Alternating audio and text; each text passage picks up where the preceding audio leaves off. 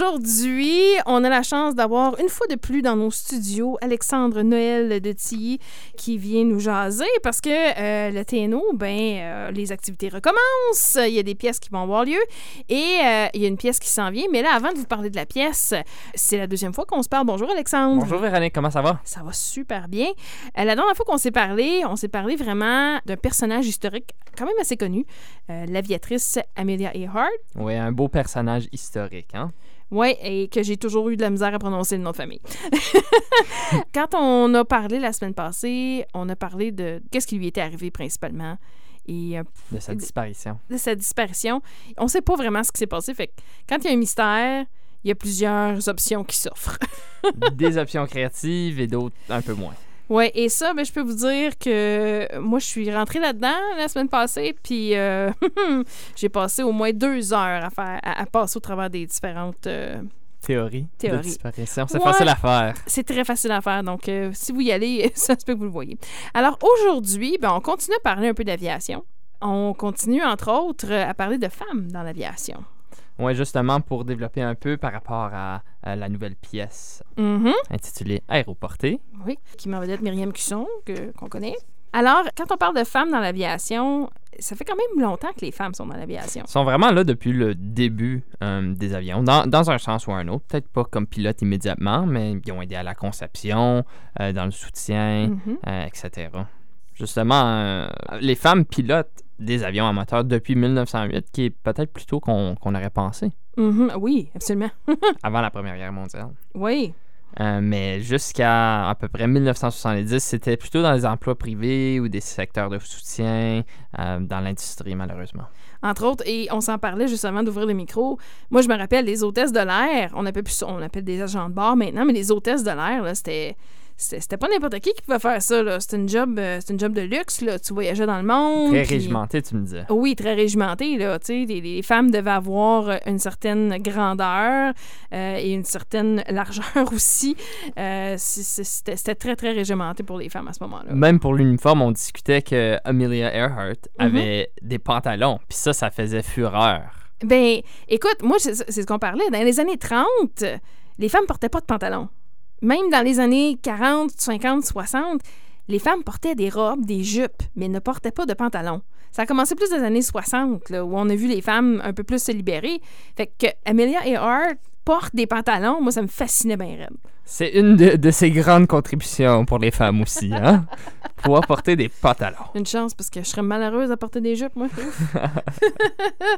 Euh, Il y a plusieurs femmes euh, qui ont marqué l'histoire de l'aviation, et un peu comme on en parlait, parce que moi, j'ai grandi en étant une cadette de l'air. Mhm. J'ai grandi entourée de... On parlait d'avions. Quand on allait sur les camps d'été, on était sur des bases militaires de l'aviation canadienne.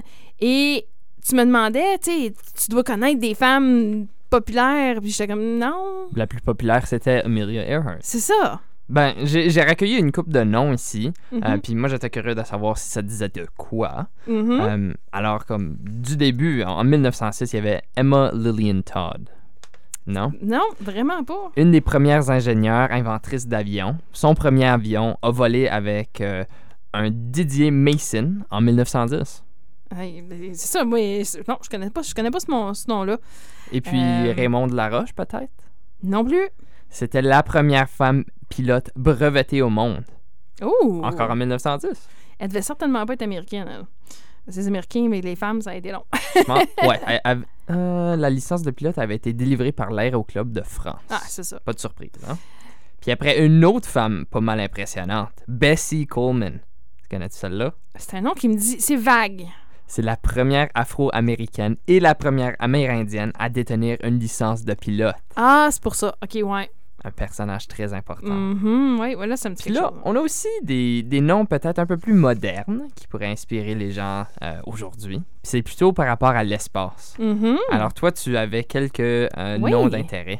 Ben, on en parlait, puis j'étais quand même, attends un peu, là, on a des astronautes, parce que ça fait partie de l'aviation, ça. Absolument. Euh, Roberta Bondar, euh, qui, est une, qui était la première Canadienne à aller dans l'espace, qui vient de Sault-Sainte-Marie, donc de pas loin. C'est une locale, du qui est Nord. une locale et qui euh, est récemment, je- je- écoute, avant la pandémie, là, je dis ça récemment, là, mais euh, elle faisait des conférences. Elle était venue à Sudbury faire une conférence, puis elle parle français. Donc, ben, il parle tout, Ils parlent tous plusieurs Pas langues. mal là. tout bilingue, hein? Euh, Julie Payette, Julie Payette qui a été gouverneure générale du Canada.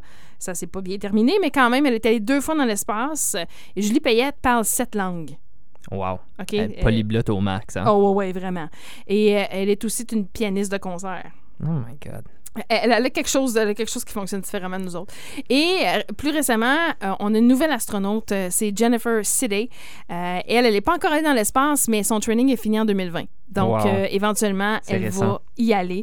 Euh, et ça, c'est les, les Canadiennes qu'on connaît le plus vraiment, parce qu'encore aujourd'hui, moi, j'ai une amie qui est pilote pour WestJet. Et on s'en parlait, il n'y a pas beaucoup de femmes encore aujourd'hui dans ce monde-là de l'aéronautique. Puis elle- elle avait fait un vol avec un autre copilote récemment. Oui, Euh, puis c'était coïncidentellement une autre femme sur la journée euh, de la femme. de la femme. C'est ça. C'est pas euh, quelque chose qui se produit souvent. Alors, c'est c'est plaisant de savoir qu'il y a encore des, des noms qui peuvent nous inspirer au niveau de l'aviation, de l'espace et, et de tout ça, qui Mhm. peuvent servir de mentor à des femmes jeunes. Exactement. Puis on en a besoin. On, en- on a besoin d'une autre Amelia Earhart, là. OK? On, on est dû! On Oui, est dû! on est dû.